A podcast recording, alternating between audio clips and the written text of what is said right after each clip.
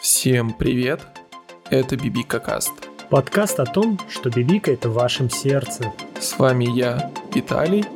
И я, Сергей. Всем привет. И это третий наш выпуск. Мы решили взять название какое-нибудь исконно японское, поэтому это заталкиватель в поезда. Потому что больше такой профессии, я думаю, ты нигде не найдешь. Ну, японское мы решили взять, потому что, скорее всего, главной нашей темой будет обсуждение Ghost of Tsushima. Именно поэтому мы его как заталкиватель в поезда затолкнули в самый конец. Поэтому, если вам вдруг это неинтересно, это можно будет скипнуть. И мы надеемся, что вам все-таки будет это интересно, и вы не скипнете. И, скажем так, японская тема, японская культура, она белой нитью проходит через весь этот выпуск. Да, ведь э, Сергей попробовал эксклюзив, который вышел в один день с Цусимой, Пеппер Марио. Да, эти обе. Ну, одна игра, получается, сделана японской студией для японской консоли, а другая игра сделана не японской студией, но про Японию. Вот. И, как уже Виталий правильно сказал, я поиграл в Paper Mario новый. И я не побоюсь сказать, Виталий, этого, что я эту игру уже прошел. За сколько ты ее прошел? Я ее прошел за два часа. Потому что я считаю, что раз она мне надоела за это время, то, наверное, можно считать ее пройденной.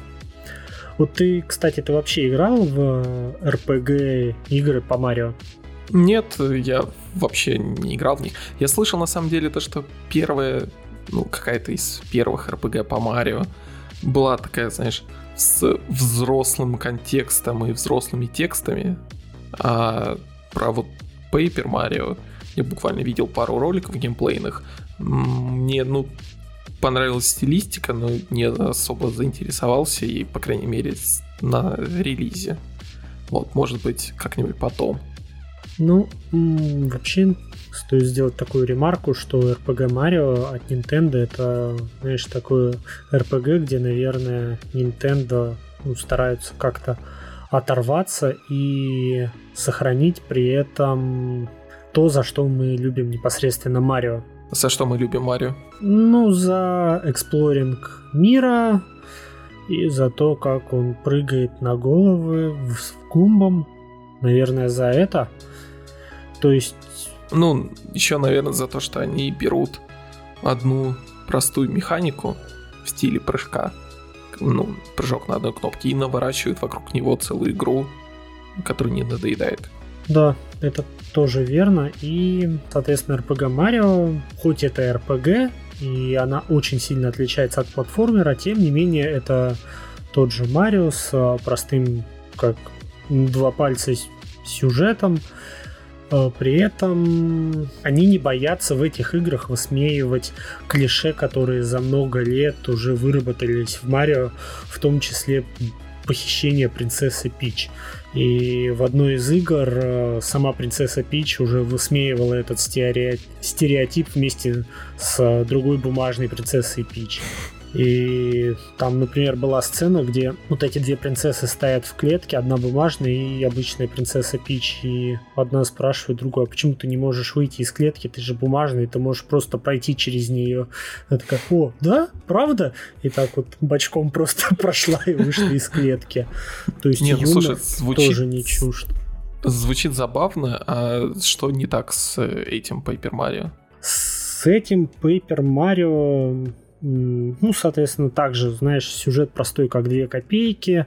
А, Марио, как всегда, пришел на тусовку, а там что-то не так. Оказалось, что а, появился злой оригами принц, который стал складывать бумажное королевство в оригами, и будучи сложенными в оригами, они становятся злыми. Mm, hmm И он сложил принцессу Пич в оригами, она стала злой, и нас взяли в клетку, а мы нашли другую вроде уже принцессу оригами, которая добрая, и вот, соответственно, мы должны спасти все королевство. Что не так с этой игрой, так это ее бои. То есть они очень интересные, это знаешь, угу. как игры, где тебе нужно в ряд э, поставить три или четыре фигурки.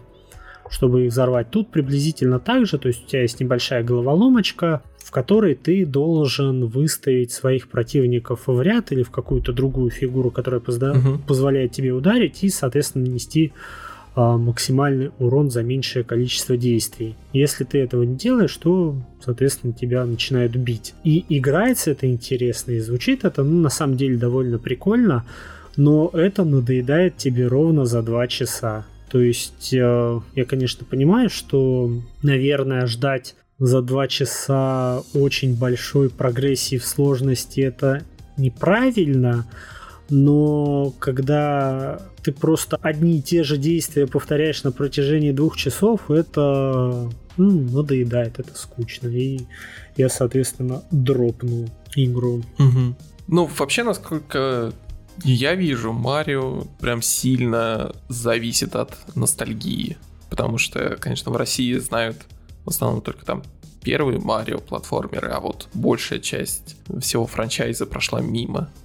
Ну, там в конце 90-х, начале нулевых. И для многих, конечно, когда они играют в Марио, это такое возвращение в детство. Относительно недавно вернулись в детство трансформеры, потому что я посмотрел фильм «Бамблби», и там они как раз э, вернули дизайн из э, старого мультика. Ты вообще смотрел его, когда он вышел? Да я тебе больше скажу. Я очень отрывочно смотрел фильмы про трансформеров. По-моему, смотрел только первый и четвертый. Поэтому Бамблби нет, не смотрел. Угу. Я не знаю почему, но я его скипнул, когда он был в кинотеатрах. Вроде бы на самом деле его даже критики хвалили, особенно на фоне последних частей трансформеров, которые ругают все за то, что Майкл Бэй делает все как обычно. Вот, но на удивление Бамблби мне не очень сильно понравился. Mm. Потому что он прям вот пустой и без души и сделан по всем лекалам так, чтобы он тебе понравился. И даже ну, Джон есть... Сина не вывозят? Да, даже Джон Сина не вывозит. Его на самом деле очень мало, и нет ни одной шутки про его рестлинг. Ну, то есть вообще ничего. Он даже никого не кидает за время фильма. Угу. Ну, то есть зачем это надо тогда? Ну, и он, то есть, э, из ниоткуда не появляется тоже, да? And his name is John Cena. Блин, это было бы так круто. Ну, в итоге э, сам фильм абсолютно предсказуемый вот до последнего момента. Ну, то есть там, допустим, э, есть э, типичная ситуация, когда у главной героини есть какой-то психический блок. Ну, то есть конкретно тут она когда-то была там чемпионом по прыжкам в воду, а теперь она боится прыгать в воду из-за того, что там, в общем, ее отец умер, бла-бла-бла. И, естественно, в конце фильма она должна прыгнуть в воду, чтобы там спасти кого-нибудь и преодолеть свой страх. Но в итоге происходит прям супер смешно, то что она такая прыгает, э, нам показывают какой-то, типа, важный момент, она подплывает к Бамблби, которого она должна вроде бы спасти, но он просто сам по себе включается, и он ее вытаскивает э, на поверхность. Ну, то есть, зачем она ныряла, я вообще не понял. Ну, сила любви должна спасти машину. Ну вот да. И причем, на самом деле, я до конца не понял, насколько они вписали этот фильм в вселенную трансформеров Майкла Бэя, потому что в конце фильма Бамблби превращается в комара из э, первой части трансформеров, но при этом весь фильм и там после сцены титра такая не очень э, она вяжется с основной. Угу. Я хотел сказать трилогии, но там сколько уже фильмов? 5-6? 5, по-моему. Да. И они, конечно, тут сильно попробовали сыграть на ностальгии, потому что они взяли стилистику 80-х, которая сейчас очень популярна. Они вернули старый дизайн трансформеров, они вернули то, что Бамблби превращается в жука. И в итоге э, вот этот фильм, который вроде бы всем более-менее понравился, он реально абсолютно коммерческий и выверенный. Хотя, казалось бы, вот тебе э, ровный, чистый дизайн этих трансформеров, в итоге экшен понятный, а не как у Майкла Бэя, где там миллиард частиц э, на экране, там скрежет металла, mm-hmm. аннигиляторная пушка и вот это все. В итоге реально забавно то, что Майкл Бэй художник, который делал искусство.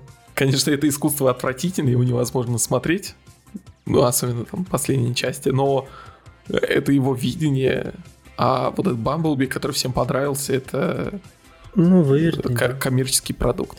Ну, кстати, про то, что они отвратительны, я хочу вступить с тобой в полемику. И, по-моему, четвертый трансформер, это, знаешь, это вообще идеальный фильм. Ну, если вот смотреть э, без э, головы полностью, то возможно. На самом деле, мне больше всего нравится, конечно, первый и там условно второй. Причем, знаешь, величие второго фильма в том, что ты же знаешь то, что в... я не помню какой точно год, но тогда была забастовка сценаристов. Угу. Майкл Бэй реально снял фильм полностью без сценария. Угу. Ну, он просто снимал экшн-сцены. А уже потом, когда сценаристы э, вышли из забастовки, он заставил их склеить э, ему фильм из того, что у него есть. Ага. Блин, прикольно, я вот, про это не знал. Вот это вот чистый Майкл Бэй. Ну разве не так должен работать гений? Вот, да. При этом каждый фильм Майкла Бэя, ну ты видишь, что это Майкл Бэй. Да. А, я вот, знаешь, а на первых трансформерах, я честно скажу, я в какой-то момент уснул. Не знаю почему, но я, ну, что-то мне стало скучно. Наверное, от обилия экшена меня уже не цепляло. Но когда я смотрел четвертый фильм, вот как выразился без головы, это было лучшее, знаешь, на что я ходил в кинотеатр, потому что э, ты абсолютно не понимаешь, что там происходит. За этим просто невозможно следить. Я вот как сейчас помню, ты смотришь, э, главный герой ремонтирует свою машину, появляются трансформеры, потом драки, драки, драки. Они что-то объясняют, говорят, нам нужно лететь в Китай, ты отключаешься, показывают уже, как Optimus Prime в, верхом на механическом тиранозавре влетает в Пекин и начинает его крушить. Это такой, вау, я, где я пропустил момент, чтобы это как-то сюжетно связали. Это такой, блин, круто, идеальный экшен, обожаю. Ну, знаешь, первые трансформеры нужны для того, чтобы со своими друзьями обнявшись, слушать Линкен Парк и смотреть его с пивко. Ну, возможно, да. Может, даже уже имеются какие-то, знаешь, ностальгические чувства по трансформерам. Ну да, потому что он там вышел Такие... в 2007 году, что ли. Угу. Идеальный год. Да. Причем забавно то, что реально Майкл Бэй наплевал на всех фанатов трансформеров. То, что сейчас э, никто не так не делает, никто не игнорирует ностальгию. Ну, то есть Майкл Бэй реально мог сделать так же, как вот в Бамблби. Взять э, классический дизайн трансформеров, там, чтобы они говорили теми же голосами, mm-hmm. э, что и в оригинальном мультике. Ну, то есть Optimus Prime, конечно, да, звучит как э, везде его озвучит один актер, но вот чтобы остальные э, говорили свои, знаешь, вот эти вот ключевые фразы из мультика, как, как обычно. Там, чтобы, я не знаю, Мегатрон превращался в пистолет, и, и все, и все мужчины 30 лет смотрели этот фильм и плакали, и вспоминали, как они смотрели мультик в детстве. Да, и потом еще появлялся вот этот э, трехголовый трансформер, который крутился, недовольный вечно был. Да-да-да, вот. И, но, но Майкл Бэй такой, нет, трансформеры теперь мои, это моя игрушка, я буду делать с ней все, что хочу. Ну, на самом деле, это очень, мне кажется, крутой подход, и он достоин уважения. Сейчас так никто не делает. Да, даже взять того же Зака Снайдера, который, ну, довольно же сильно отличается его а, Бэтмен против Супермена от э, того, что происходило в тех же мультиках детстве и так далее. Но по сути, Бэтмен против Супермена это просто нарезка сцен из э, комиксов угу. того же Бэтмена Возвращение темного рыцаря. То есть ты можешь открыть там какую-нибудь страницу, и ты увидишь, как покадрово перенесен комикс в фильм. И, в общем, как э, я уже говорил, что Трансформеры 4, по-моему, это идеальный экшен. Э, знаешь, меня еще очень удивила самая последняя сцена. Я до сих пор не знаю, к чему она была, э, что она должна была показать и так далее, когда они вот в Китае зачетно подрались, и потом Оптимус Прайм встал и говорит, что ну, ребята, давайте, а я полетел, и он просто взял и улетел куда-то в космос. А знаешь, кто еще хочет улететь куда-то в космос? Да, потому что сейчас очень популярная идея вернуться на Марс. Ну, и вернуться? Ну, относительно людей, конечно, первый раз э, высадиться, но с точки зрения марсоходов все-таки вернуться, потому что помнишь же недавно относительно вся планета прощалась с э, Opportunity. Угу, да. Это как раз марсоход, который должен был проработать 90 солов, а в итоге там проработал 15 лет. Нифига себе. Уже под конец, когда в течение там, многих дней командный центр пытался сни- связаться с марсоходом, они там даже посылали ему песни, чтобы он откликнулся. Угу. Вот. И, конечно, Opportunity такой знаковый этап в изучении Марса.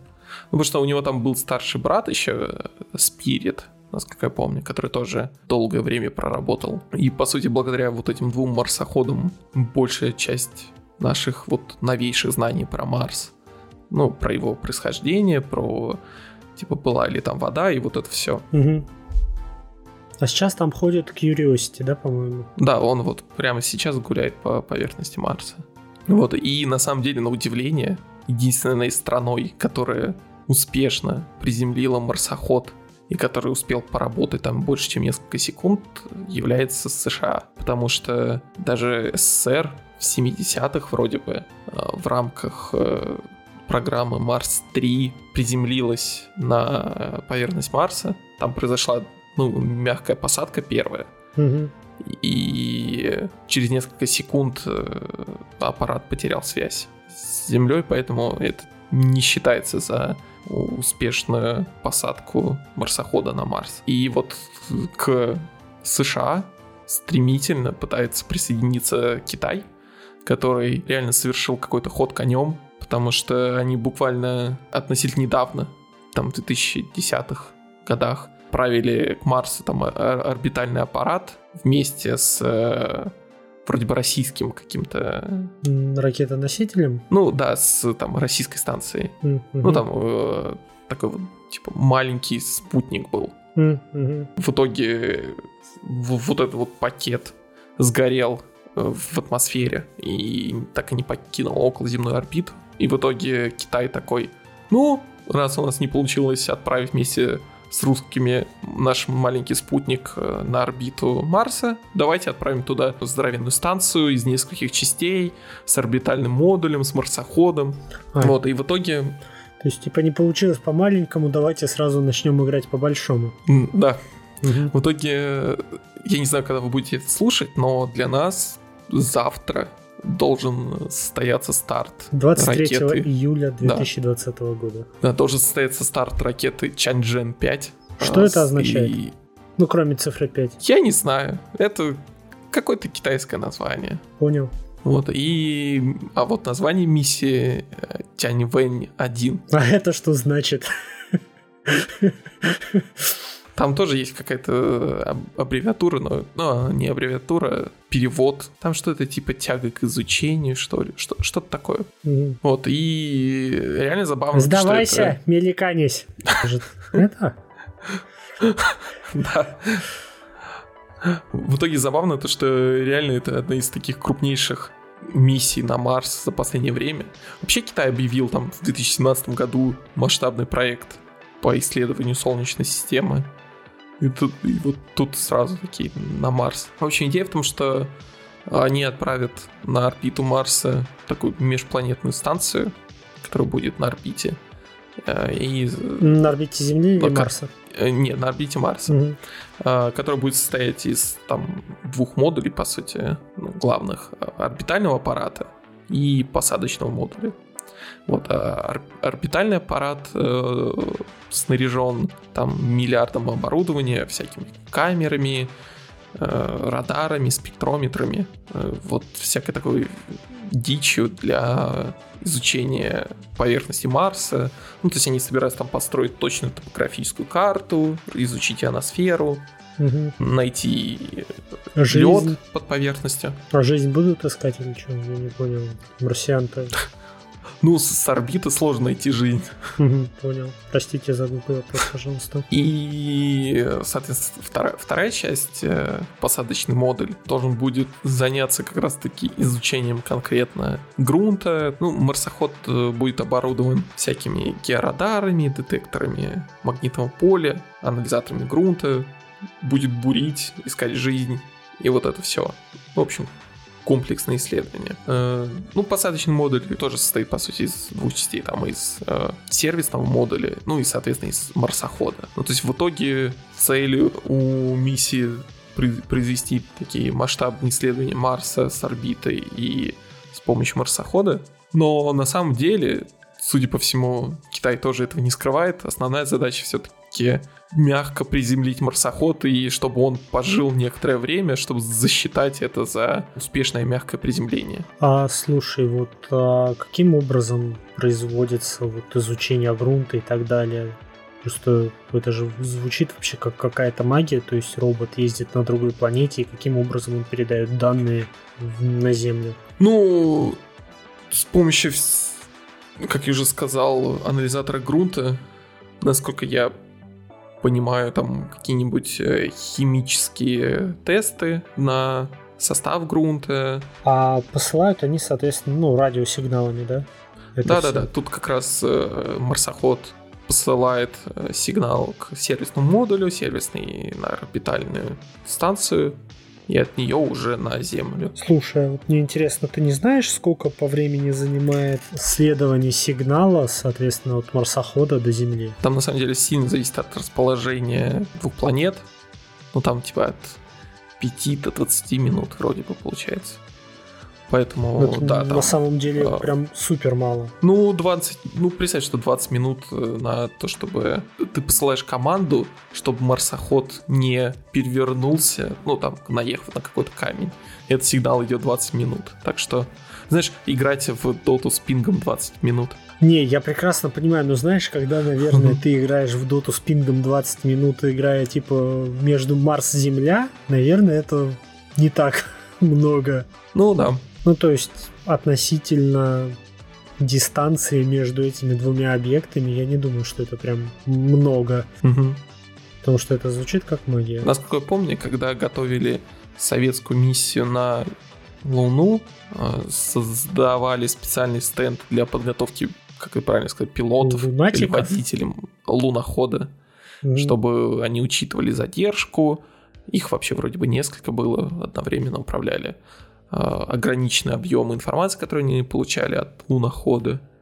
Вот это все. Поэтому я думаю, у них тоже что-то подобное есть, чтобы правильно управлять марсоходом. Ну и при этом, я думаю, сейчас, конечно, у марсохода есть какой-нибудь большой комплекс э, системы автоматического управления. Хорошо, а когда нам ждать 5G вышки на Марсе, чтобы сократить input lag? Ну, это надо спрашивать у Илона Маска. Все, понял.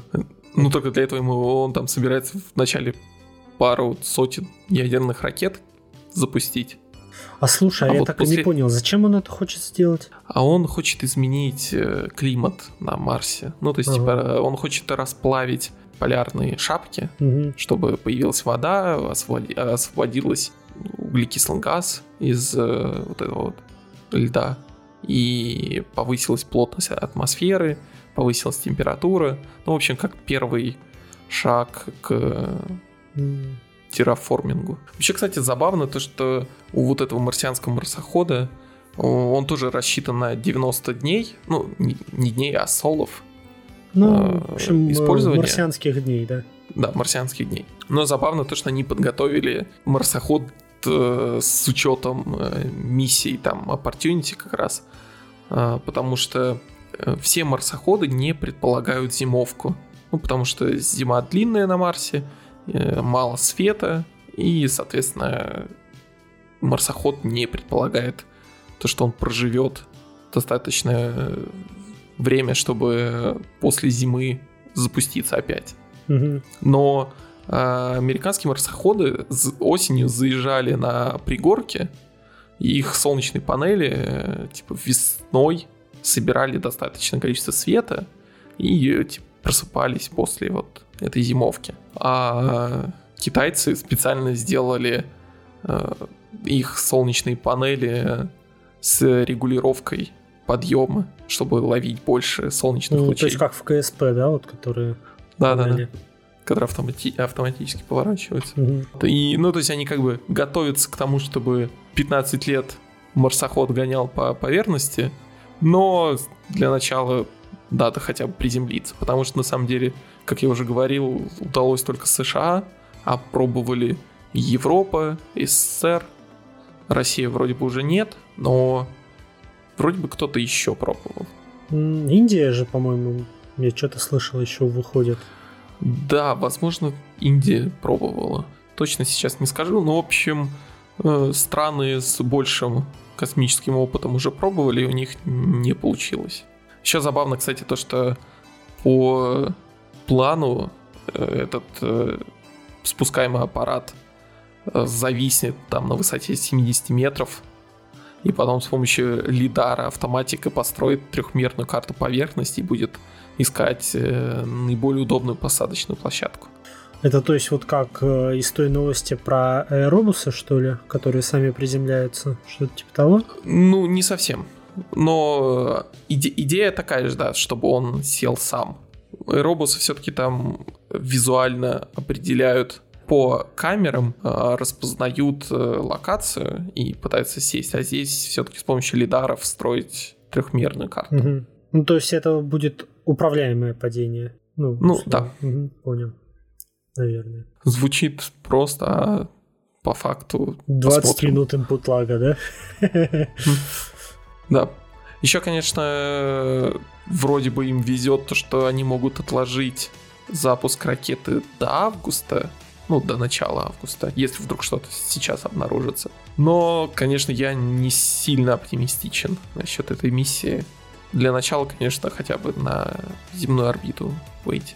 Да. И Китай теперь очень любит летать в космос. Еще они любят пельмени. Ты знаешь, как, кстати, п- китайские они называются пельмени? Нет? Я тоже не знаю. Но я знаю, что существует, в общем, кровная вражда между двумя кланами любителей пельменей.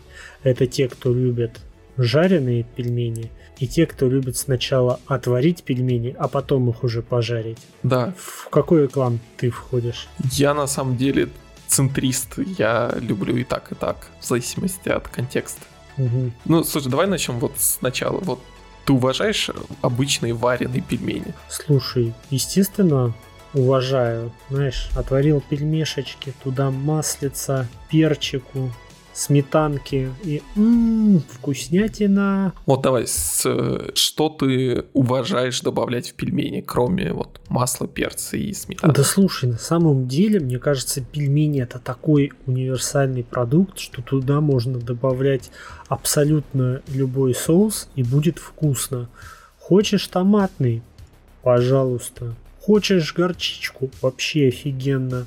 Любишь хреновинку добавить? Ну, красавчик. Любишь пахнуть как бомж? Добавляй туда просто хрен и кушай. Я на самом деле еще не часто так делаю, но уважаю добавление уксуса. Да вообще офигенно. Да. Но, конечно, для меня немного варварство ис- использование кетчупа и майонеза, но если вы очень хотите, то Ну, ну да, есть люди, которые любят кетчуп и майонез. Или если вы живете в общежитии, то тогда точно ладно. Да. Это знаешь, ты заходишь э, в свою комнату, э, пришел с кухни с э, тарелкой пельменей, которые ты только что сварил. Твои соседи смотрят в тарелку, а у тебя нет в ней майонеза, у них наливаются глаза кровью. Да, ага, вот это, да. Ос- Да, Оскорбляешь. ты заходишь в комнату, тебе под ноги кидают кетчуп с майонезом, твои действия. А ты что больше любишь? э, Жарить пельмени сырыми или вначале отварить, а потом пожарить? А, мне нравится, знаешь, сначала отварить, а потом пожарить. Соответственно, тогда пельмешки они набирают бульончика, потом ты их вот так вот обжариваешь, они становятся, ну, затвердевают, там этот бульончик остается, потом кушаешь, и они такие и, и хрустящие, и мяско отваренное, и такая вкуснятина. М-м-м. А обычно, вот знаешь, когда жареные, э, они тоже, конечно, вкусные, но когда ты их жаришь, нужно довольно большое количество масла, чтобы они были вот именно, знаешь, пожаренные, они начали они, соответственно, вариться во время того, как ты их жаришь, и еще тесто прикипало к сковороде. Угу. Ну, там получается так-то, что простая жарка пельменей, такой вот немного варварский процесс, как продукту, так и по сути, потому что тебе надо много масла, раскалить его, добавить не сильно много пельменей, потому что вот как раз таки главная ошибка это добавить в сковороду слишком много пельменей. Получается, они сразу начинают таять, падает температура, и вот как раз они начинают тушиться. Э, кстати, на удивление, мне понравилось жарить их на кокосовом масле. Нифига себе. Ну, короче, это, это обычное масло. Ну, то есть у него нет ни привкуса кокоса, ничего. Просто Короче, э, во-первых, получается еще более э, варварский процесс, потому что все шкварчит, все горит. У тебя пол кухни в масле. Угу. Во-вторых, у тебя кокосовое масло по стандарту такое, типа, чуть твердое, поэтому тебе его надо подержать под горячей водой, чтобы оно растаяло и ага. превратилось ну, чтобы жидкость. можно его было а подцепить. Угу. Но зато в кокосовом масле они получаются такими не слишком жирными. Я не знаю почему. Ну, понятно, что просто кокосовое масло какое-то такое. Но с таких пельменей не прям капает жир. Ты не чувствуешь э, себя плохо, если ты их переел. Угу. Ну, потому что, как обычно, когда жирного переел. Вот. И в итоге получается, конечно, вот отличная сухая закуска для пива. Какого-нибудь прям супер питкого, ну, супер простого да, лагера. лагера. Вообще, на самом деле, жареные пельмени под пиво вообще идеальный продукт. Mm-hmm. И обычные пельмени, конечно, хорошие. Вот, а... Вообще пельмени это вот э, реально, знаешь, это как э, глина, которая еще не обжарена в огне. То есть ты можешь сделать из нее что хочешь. Абсолютно. Кстати, как раз обжарка вареных пельменей э, идеально для вот вчерашних, потому что как еще их разогревать? Ну да. Ну, можно микроволновки, но ну, это, это, это, конечно, это еще больше варварство. Ну, типа, они и так, знаешь, уже подслипшиеся, вот это вот все. Да. Поэтому. Вот, а обжарка приводит их вот в тонус. Угу. Причем на самом деле, кстати, те, кто думает, что жарить пельмени это, конечно, совсем отвратительно, э, забывают о том, что ну, разжарить макароны это вообще нормально. Ну, то есть там в Италии половина рецептов ты кидаешь макароны сковородку. Да. Ну, это, слушай, ну, это практически ничего. любая паста так готовится. Угу. В конце все всегда оказывается на сковороде там. Вот, и на самом деле пельмени это реально идеальный продукт, потому что с ним можно сотворить кучу клевых вещей, начиная с того, что вот разные методы приготовки, заканчивая тем, что вокруг пельменей можно сделать вечеринку.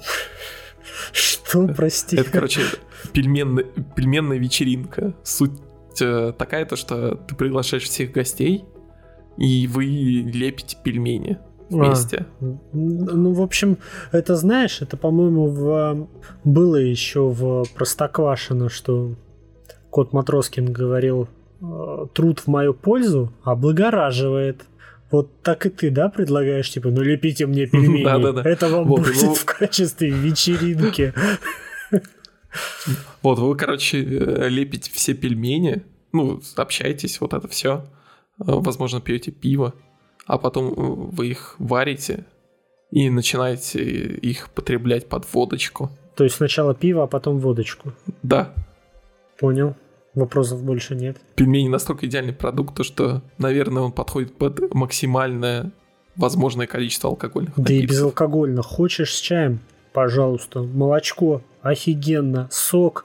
Ну, ты, конечно, извращенец, но почему бы и нет? Снова же. Да, можно вот лепить пельмени, но, конечно, мы их чаще всего покупаем замороженными. Это вот особенно удобно, когда ты не на вечеринке, а занятой семейный человек. Вот э, у тебя есть дети? Нет, у меня нет детей. Вот как бы у меня тоже, но наш не рекламодатель замороженной еды туша для детей от минус 1 до 4,2,451 возраста не купил рекламу своей продукции в нашем подкасте. Ну, слушай, мы благодарны нашему рекламодателю, точнее не рекламодателю, и он нас попросил попробовать э, с нашего, тут так и не написано, некомпетентного взгляда рассказать преимущества продукции замороженной еды для детей туша. Да, давай попробуем. Ну, смотри, замороженная туша, она крайне удобна.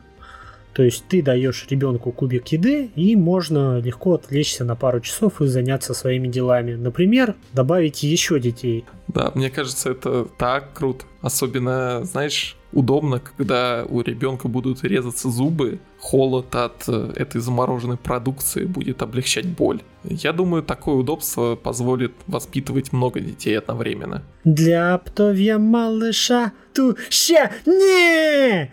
И если ведь пожарить пельмени только с одной стороны, чего я не рекомендую вам делать, то получится классическое японское блюдо гёдза. Некоторые могут сказать, что там другой рецепт самих пельменей, но я скажу вам, что вы ханжа и противитесь мультикультурализму. А еще в Японии очень любят хоку, и мы адаптировали их для и мы адаптировали их для благодарности нашим патронам. Синий океан отражается, колосья шуршат. Спасибо, Ярослав Ломака. Ветер щекочет поля, сверчки стрекочут, Оскар Латыпов спокоен. Город летний притих, глаза слепит. Александр Павлов. Залила красное зарево, тишина беспокойна. Иван Руденко. Морской ветер задул, крик раздался. Владимир Чайка. Жара управляет бетоном. Константин Васильев. Бургеры отступили. Арташес Давтян. Михаил Бородин – отблеск в ночи, счастье, здоровье. Также, если вы любите Хоку, то вы можете поиграть в недавно вышедшую игру Ghost of Tsushima или Призрак Цусимы, как она переведена у нас на русском языке. Виталий, ты же тоже в нее поиграл. Да, давай для начала. Мы ее не прошли. Да, мы ее не прошли. Я прошел где-то две трети сюжета. Я, а ну, знаешь, если, наверное, разделить на отрезки карты логичные, то я прошел одну треть. Угу. Но почему я прохожу так медленно? Мне очень нравится в этой игре эксплоринг. И я пока не запылесосил на 100% первую локацию, я оттуда не вышел. Угу. Кстати говоря, о Хоку, э, их не должно быть в Цусиме, потому что действие происходит во время 13 века, во время первого нападения монголов на Японию. И Хоку тогда не изобрели. Хоку, на самом деле, там то ли в 17 то ли в 18 веке появился. Но так же, как и катаны. Их тоже тогда вроде не было. Да, они там через несколько столетий. Вообще, самурай — это конный лучник, по факту.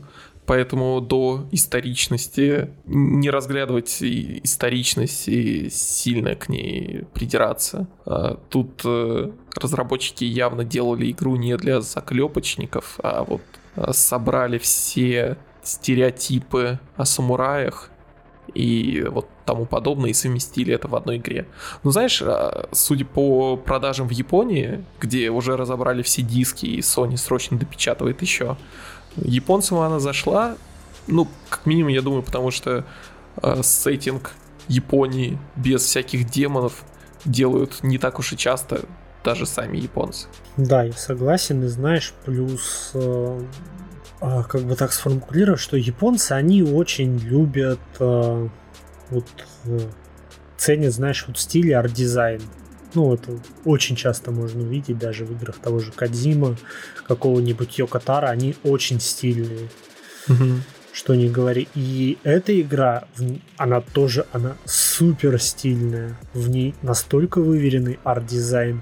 Может, в ней и не безумно красивая какая-то графика, какую-то техническое исполнение, но в ней настолько до мелочей продуман вот дизайн Японии, того, как она выглядит, и это реально подкупает, это выглядит очень красиво, и можно, ну, что это очень красивая игра, снова же, как я и повторяюсь. Да, причем она очень красивая с э, артовой с точки зрения, с точки зрения стилистики, о том, как, знаешь, каждое задание здесь оформлено в виде короткого там, самурайского фильма, угу. так и вот с точки зрения картинки. При этом, на удивление, она не технологичная, ну, потому что там в каждом скрине, который ты сделаешь, ты найдешь э, миллиард каких-то плохих деталей, плохих текстур, вот этого всего.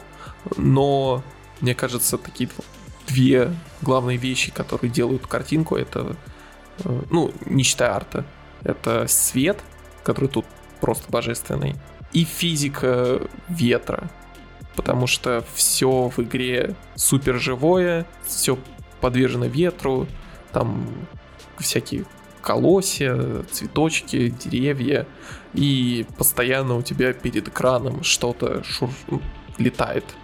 То это листья, то это там цветы, что-нибудь еще. Оно, конечно, может кому-нибудь и надоесть, но мне за долгие часы, которые я провел с этой игрой, до сих пор не надоедает. Мне кажется, это очень красиво. Я с тобой согласен. Ну, знаешь, когда ты на... Вот, Хотел, кстати, сказать, что, знаешь, я не люблю, когда тебе в самом начале игры дают выбор, который ты потом не сможешь изменить. И в начале тебе вот как раз дают такой выбор. И я очень, ну, он как бы ни к чему не ведет, ни к чему не обязывает, но я очень долго думал над тем, что же мне выбрать. Хм, это ты про что э, вырежем? Это я про лошадь. А, про лошадь, да, понял. Да, да со... а про, да, про лошадь можно, я думаю, сказать. Да, то есть, соответственно, в самом начале ты должен выбрать себе лошадь, какого она будет цвета, и дать ей имя. И я очень долго просидел, в результате остановился на э, белой лошади с именем КГ. У меня тоже белая лошадь, но там Сора, mm. что ли, вот какой-то такое. И... Ты, кстати, с какой озвучкой играешь? Я, слушай, я сначала попробовал английскую, японскую я что-то сразу не захотел слушать, потому что у меня от нее почему-то уши всегда устают и быстро она надоедает. Я попробовал английскую включить, и там очень, не знаю, она какая-то слишком ровная, знаешь. Угу. Понимаю, что такая себе придирка, но мне что-то чего-то в ней не хватает. Я переключился на русскую, услышал, что главного героя озвучивает э, Иван Жарков. Он же озвучивает, кстати, Тора в Мстителях. Я не думаю, mm-hmm. что он идеально подходит под этого персонажа, но это, ну, не норм. Меня, в принципе, все устраивает, и я слушаю это с ним. То есть я играю на русском. Mm-hmm. Я в итоге выбрал японскую озвучку. Знаешь, там буквально с первого кадра видно, то, что она не попадает в липсинг. Mm-hmm. Вот вообще но голосы такие крутые, и там я уже после узнал то, что актеры, которые озвучили главного героя и там его дядю, это вот матеры голоса всяких аниме-самураев, и в общем, они точно знают, как это надо делать, даже если сами разработчики не до конца понимали некоторые там, знаешь, культурный контекст, угу. то в японской озвучке это вот что-то, ну, слышно. Ну, то есть там, как произносятся имена, титулы, вот это вот все. Кстати, забавное замечание про озвучку. Ты же заметил то, что э, среди противников монголов только некоторые говорят на, соответственно, твоем языке, который ты выбрал, ну, допустим, японском. Ну, и это, это обычно говорят М? разбойники, которые являются японцами. Не-не, там среди монголов есть буквально, ну, пару сюжетных условий, а, да, которые сюжет? говорят да, на японском. Да, это да. Угу. И это прям оговаривается то, что мы вот изучили ваш язык, угу. а остальные говорят на своем. И у меня русские субтитры, они э, там на латинице какие-то слова. И забавно то, что когда я слышал то, что на японском, э, ну, там в одном сюжетном моменте монгол говорит «призрак», угу. ну, «ghost» по-английски, Призрак вот. по-русски. А, ну, там отчетливо слышно, что он произносит именно вот это название. В русских субтитрах латиницей написано «Призрак». Я не знаю, откуда это и где это. Это сделали русские, не русские. Типа, как, откуда это взялось, но это очень забавно. Потому что я на самом деле специально залез э, в словарь в интернете посмотреть этимологию слова призрак, и оно не монгольское. А ты поэтому... не смотрел в переводчике, как звучит призрак? А, на монгольском? Да, на монгольском. Э, нет, в переводчике нет, я просто посмотрел, откуда в русском языке призрак. Может быть, монголы взяли русское слово призрак? Может. Русский, АБВГД, монгольский. Mm, не, совсем что-то другое. Да, там какой-то сумс. Угу. Вот, и, конечно, с этого я ларнул. Еще мне очень в этой игре понравилось, э, как они работают с интерфейсом, потому что его практически нет, и они даже в каких-то интервью как раз и говорили то, что вот как в условном ассасине, ну, то, что я в одном из прошлых выпусков говорил, то, что советую вам выключить побольше интерфейса, так и тут. А, когда у тебя куча всякой мишуры на экране, ты обращаешь внимание на нее и не смотришь вглубь. И вот разработчики как раз пытались э, вот этого добиться, чтобы ты смотрел на то, что есть в, в игре, а не у тебя вот на экране телевизора. Угу. И как раз там реально один из лучших применений, лучших имплементаций, скорее, компаса в, играх, в принципе. Э, то, что ветер тебе показывает э, направление, куда тебе надо идти. Ну, ты там проводишь по тачпаду, и ветер дует в ту сторону, куда тебе надо идти по заданию. Что самое это... офигенное, я перебью, что этот mm-hmm. ветер, он оказывает влияние на мир. То есть ветер дует, ну, буквально по мгновению твоего пальца, и весь мир ну, начинает оживать. То есть э, взлетают птицы из э, кустов, листья поднимаются опадшие, и ты такой, вау, буквально каждый раз. Да-да, это как раз, э, кстати, называется диегетический интерфейс, когда элементы интерфейса прису... ну, являются частью игры. Ну, то есть, это, знаешь, я думаю, все помнят пример там, Dead Space, в котором практически весь интерфейс это э, какие-то элементы костюма главного героя. Угу. Или там ну... какая-нибудь бумажная карта в Far Cry втором. Или в метро в 2033, помнишь, там он на часы mm смотрит, и на них э, указывается время противогаза и освещение, э, индикатор. Вот, и тут такого много на самом деле, потому что, говоря про открытый мир, ты, самурай, был диснеевской принцессой все это время. Потому что вокруг тебя летают птички, бегают лисички, животные помогают показывать э, тебе, где находятся какие-то точки интереса. И вот это вот тоже интересный способ показать тебе, куда можно пойти еще и не открывать при этом карту. Угу, да. А, и при этом очень прикольно, что потом ты уже сам начинаешь, знаешь, понимать, как работает этот мир. То есть ты видишь дерево, под ним норка, значит, кто здесь? Правильно, лисичка. А лисичка тебя проведет к алтарю. Там видишь дымок, значит там либо враги, либо можно спокойно там отпариться в теплой бане. Ну, в горячем источнике, mm-hmm. точнее.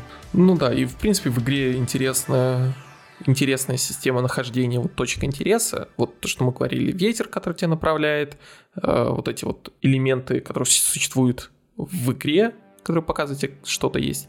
И в принципе знаешь, появление вопросиков на карте. Потому что по умолчанию у тебя весь остров в тумане войны, угу. и когда ты ходишь, э, во-первых, ты раскрываешь вокруг. Поэтому это, по сути, знаешь, как в DLC к Зельде, где показывался твой путь. Mm, Тут да. у тебя тоже он есть, но ты раскрываешь вот э, туман войны. При этом ты во время случайных стычек спасаешь кого-нибудь, он тебе рассказывает о какой-нибудь точке, то, что там есть какой-нибудь источник как раз горячий.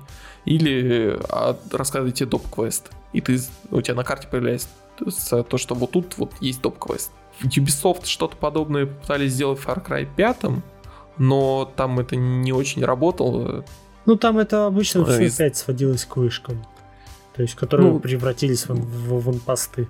Ну да. А тут нет вышек. Тебя никто не заставляет салазить, чтобы развить все вокруг. И тут вот тоже есть такая система, когда ты захватываешь аванпост, вокруг него раскрывается кусок карты. Поэтому у тебя есть э, реально много органичных способов узнать, куда можно еще пойти и что тут есть интересного. А при этом, вот знаешь, в игре, ну, по кат-сценам, по заданиям, ты реально понимаешь, что на острове царит ад. Угу. Ну, то есть, ну, там жесть простая. Но вся игра, она э, располагает к ее медитативному прохождению, и она тебя не торопит абсолютно никуда. То есть э, она наоборот заставляет тебя как-то, знаешь, наслаждаться моментом. Вот у тебя горячий источник. Э, причем ты, когда заходишь в него, ты не просто там опа, у тебя открылся горячий источник, вот, пожалуйста, получите бонус, а тебе предлагают о чем-нибудь подумать. Там угу. То же самое с написанием хоку. Я вообще не понимаю, как их писать, но очень интересно.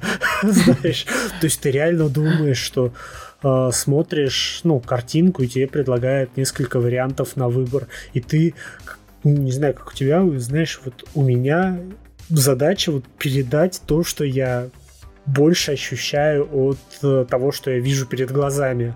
Как mm-hmm. это лучше Ну описать. да, да, да, примерно. Хоку как раз об этом.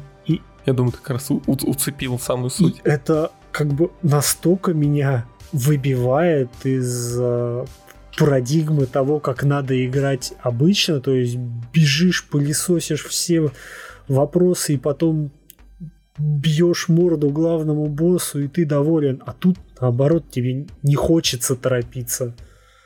Прям охота mm-hmm. наслаждаться всем. При этом еще этому всему помогает очень клевый звук. Я прям в шоке с того, насколько он клевый.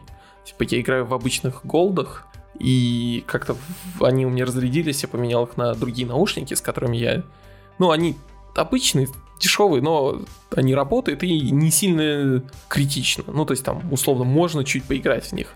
Тут я их поменял, и прям вообще глобальная разница произошла, потому что когда ты, э, ну, с какими-нибудь нормальными наушниками, у тебя весь этот остров звучит, Э, этот ветер задувает, ты слышишь с разных направлений, все, в общем, звук тут прям восхитительный, и вся вот эта вот работа с э, аудио, аудиодвижка, который расставляет все эти источники и тому подобное. Ну. И, кстати говоря, вот про остров, он же реально очень разный. Ну, казалось бы, один остров, э, что там может быть по биомам, но там реально буквально каждые две минуты да, какой 2 минуты, там буквально там 30 секунд ты скачешь на лошади, и у тебя новая локация, которая визуально отличается, скачешь еще там 20 секунд, а еще одна новая локация, которая отличается. Ну там красный лес, желтый лес, потом какой-нибудь храм необычный, еще что-нибудь, и вот постоянно меняется. Да, потом ты на пляж вообще выходишь. Угу. Типа куча разных биомов. И, ну, то есть это вообще не реалистично, но очень красиво и, опять же, очень помогает ветер, который оживляет всю эту картинку. Потому что, знаешь, помнишь э, же Horizon, mm, который Zero, Dawn? Да, я там, кстати, да, недавно да. тоже выбил платину. Зачем? Затем, что это мне стоило 5 минут. Вот, и там картинка технически лучше, ну, лучше модельки, mm, да, текстуры, да, вот да. это все.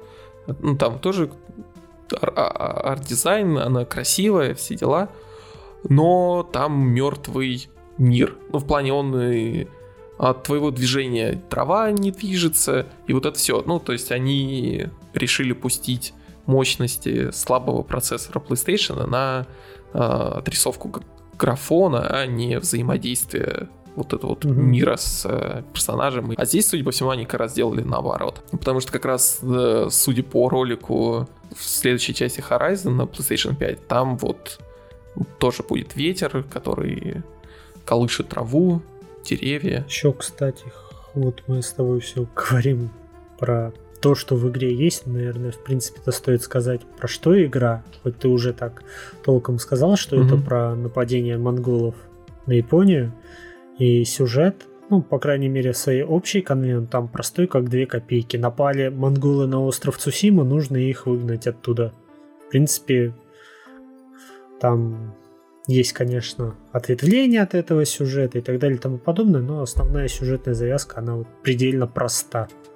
И, и этим она, кстати, предельно хороша, потому что она понятна что мы должны сделать и почему. Ну да, и вот через весь сюжет идет э, линия того, что главный герой изначально весь такой самурай честный, и ему приходится становиться... Ниндзя. Э, да, бесчестным ниндзей, который режет людей со спины, а это неправильно. Это тоже нереалистичная ситуация, на самом деле, но, как мы уже сказали, игра не для заклепочников.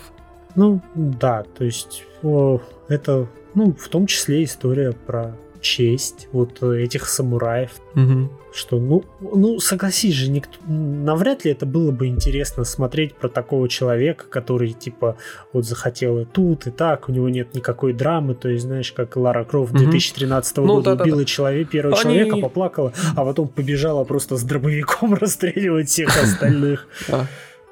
Ну да, они просто взяли такие две крайности, возвели их в абсолют, и как бы герой так плавно движется от одной в другую, и у него некоторая драма, трагедия насчет этого, и тебе показывают, как происходит это изменение. Вот, и как раз говоря вот про вот это вот изменение и э, путь человека от самурая до Крисы, который отравляет людей, э, мне очень понравилось то, что тебя не ограничивает в геймплее. Ты можешь делать как хочешь.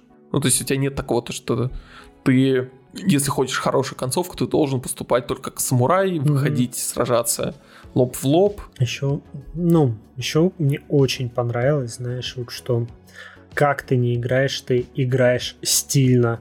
То есть хочешь играть как ниндзя, ты можешь играть супер стильно, то есть там взял одного, там вырубил колокольчик, кинул, прыгнул сверху, зарубил, там бомбочку кинул, оглушил, подошел, троих убил, бах-бах-бах, и все. Больше никого не осталось. А можешь играть, соответственно, как самурай, выйти просто к главным воротам, сказать, типа, го драться раз на раз. И начать, соответственно, драться так. Притом, ну, вот боевка, она ну, она же реально очень простая, там буквально 4 кнопки, то есть блок, э, сильный удар, слабый удар и уворот. Угу. Но затыкивать те как мне буквально, знаешь, сразу же не захотелось затыкивать, я хотел играть, то есть просто ты стоишь, ждешь удара, тебя атакуют, ты в последний момент контратакуешь, если это позволяет игра, и там минимальным количеством ударов добиваешь противников. Это вообще не надоедает. Вот угу. прям конфетка. Да, еще я впервые увидел, э, ну, не считая, наверное, Metal Gear 5, а, нормальную э, мета-игру с луками. Потому что обычно в играх э, лук или бесполезный, или вот ты можешь сидеть на дереве условном, э, расстреливать аванпост, стреляя по головам и все. А тут у монголов есть шлемы, которые из обычного лука не пробиваются. Mm-hmm. Тебе надо стрелять или в лицо, или использовать длинный лук с тяжелыми стрелами, которые пробивают, но их, соответственно, меньше. Вот, ну, мне тоже, в принципе, весь геймплей нравится. Э, он э, такой немного кланки. Такой, Что знаешь... А, ну, не корявый, но вот в, в, дин, э, в динамике, ну... когда ты играешь, ты, ты ничего не замечаешь. Угу. Ну, все отлично, ты супер стильный, красивый, вот это все. Но если вот смотреть чужой какой-нибудь ролик, то да, видно, то, что анимации немножко не это не идеальные. В принципе, mm боевка такая местами кривоватая, но вот играется все, конечно, очень клево. Ну да, это, наверное, знаешь, одна из тех игр, в которые все-таки лучше играть самому, а не а, смотреть ее на Ютубе и потом говорить, что я прошел ее на Ютубе и мне понравилось, и mm-hmm. это типа большая похвала для разработчика. Ну да. А, что тебе в итоге не понравилось в этой игре? Что мне не понравилось? А, наверное, знаешь, а, с, по большому счету это сайт квесты. Угу. То есть они всегда они построены по одному и тому же стандарту. То есть э, ты приходишь, проводишь чаще всего какое-то небольшое ведьмачье расследование, идешь по следам, драка, все. Кстати, конец. мне понравилось то, что следы реальные. То есть они не подсвечиваются, ничего, ты реально да. должен разглядывать следы в земле. Да, это согласен, нравится. Но, знаешь, я обычно стараюсь не фокусироваться на том, что мне не нравится, угу. и стараюсь соответственно, больше впитывать того, что мне нравится, потому что я думаю, если э, делать обратно, то ничего тебе не будет нравиться. Ну, Я, в принципе, ожидал, что в игре будет чуть больше Зельды, знаешь, Мгм. вот такого вот а, открытого подхода к игре, но это открытый мир из старых ассасинов, по, по сути. Причем вот совсем старых. Но вот, конечно, с вот этим вот нововведениями о том, э, как ты открываешь и исследуешь эту карту. Мгм. Ну вот, анимации такие, знаешь, а- анимации уровня Том Райдера. Т- Лара Крофт э, идеальный ориентир для того, какие тут анимации. Потому что тут э, постоянно какие-нибудь чуть проваливаются текстуры друг в друга, вот что-то такое. Но играть можно, играть нормально. Ну, это, знаешь, это... Когда ты играешь, ты на это даже не обращаешь Мгм. внимания. Вот. Ну, Ну и, соответственно, серьезно. за анимацией видно то, что игру делали долго, поэтому там нет каких-нибудь стандартных вещей в стиле э, контекстных скрытых убийств. Ну, там, допустим, ты сидишь за укрытием, и там из-за угла как-нибудь зарезать противника. Мгм, Тоже мгм. нет. И вот вообще вот эта автоматическая система укрытия, когда герой там, типа, сам понимает, что он за укрытием находится. И, в принципе, на самом деле очень мало анимаций. А, потому что ты заметил, часто происходит черный экран. Да, Ну, то есть, когда по сюжету твой герой залазит в лодку, куда-то плывет, вылазит, у тебя черный экран и звуки того, как они гребут. Там какая-нибудь открывается здоровенная каменная дверь, у тебя звук открывающейся двери и черный экран, и вот много такого. Но на самом деле я даже восхищен тому, что они пошли на это. Потому что сюжеты же часто пишутся, исходя из э, геймплейных механик. Ну, то есть, условно, если у тебя нет геймплейной механики для детективной истории, то сценаристы ее не будут писать. Мгм. А тут они пошли на вот, вот это вот, что да, у нас нет бюджета и ресурсов э, сделать анимацию, там, ломание катапульт. Ну, давай пусть, ну, но все равно они такие, все, герой ломает катапульты, пусть это будет без анимации, а через черный экран, но это будет. Или там герой куда-нибудь залезет, э, куда он геймплейно не может это сделать. Да, и, кстати, вот моя последняя такая заметка про анимации. Э, Не качайте стелс-убийства третьего уровня. Ну, то есть там три уровня стелс-убийств, они становятся Мгм. быстрее, вас меньше замечает вот это все.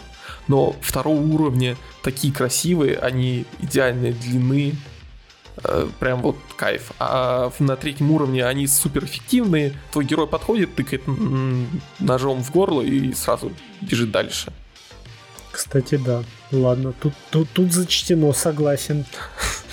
Еще хотел добавить, что это, знаешь, одна из немногих игр, где мне нравится заниматься кастомизацией персонажа. Мгм.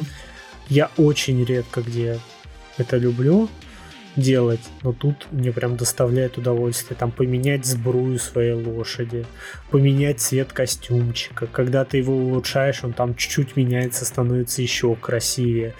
И я прям кайфую от вот всей этой кастомизации.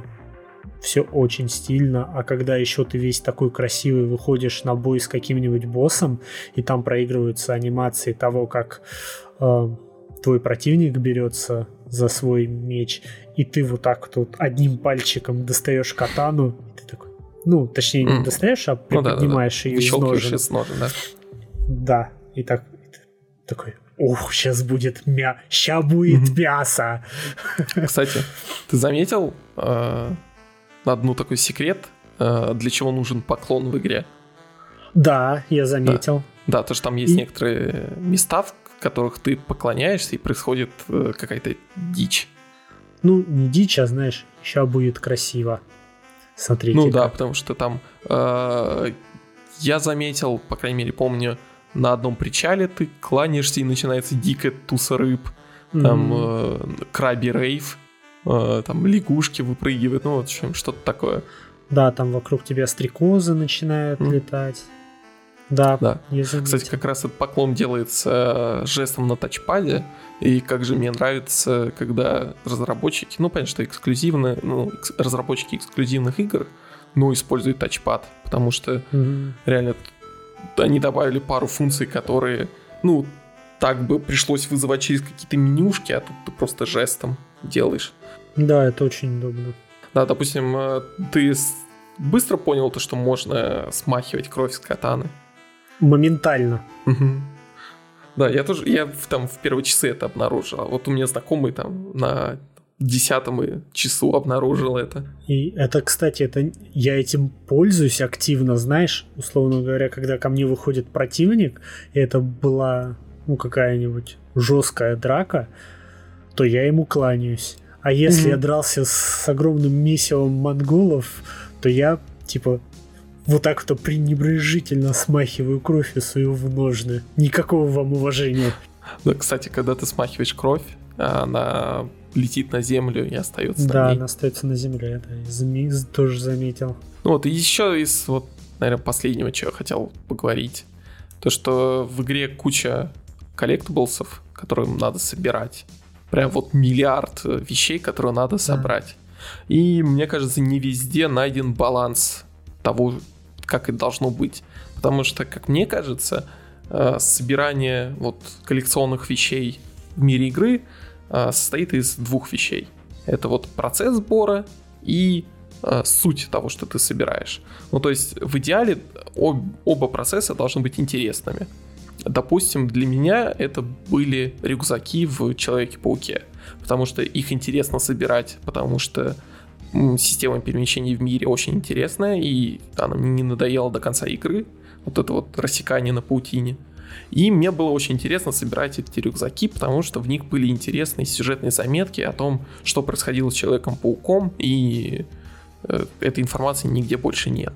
И вот тут они, конечно, не везде выдержали этот баланс. То есть какие-то штуки интересные сами по себе, или, допустим, являются какими-нибудь хорошими апгрейдами, но при этом их неинтересно собирать. Или наоборот. Ну да, согласен, что коллектаблсов там очень много, и не все они как бы интересные. И главное, не все они нужные. Угу. Подытоживая, я думаю, мы вам можем посоветовать эту игру, если вам нравится побегать по открытому миру, почистить аванпосты, вам нравится Япония. Ну, если вы отбитый виабушник, я думаю, вы уже купили ее. Ужас какой. Да, согласен. Бибика каст рекомендую. Как-то в итоге наш этот выпуск затянулся.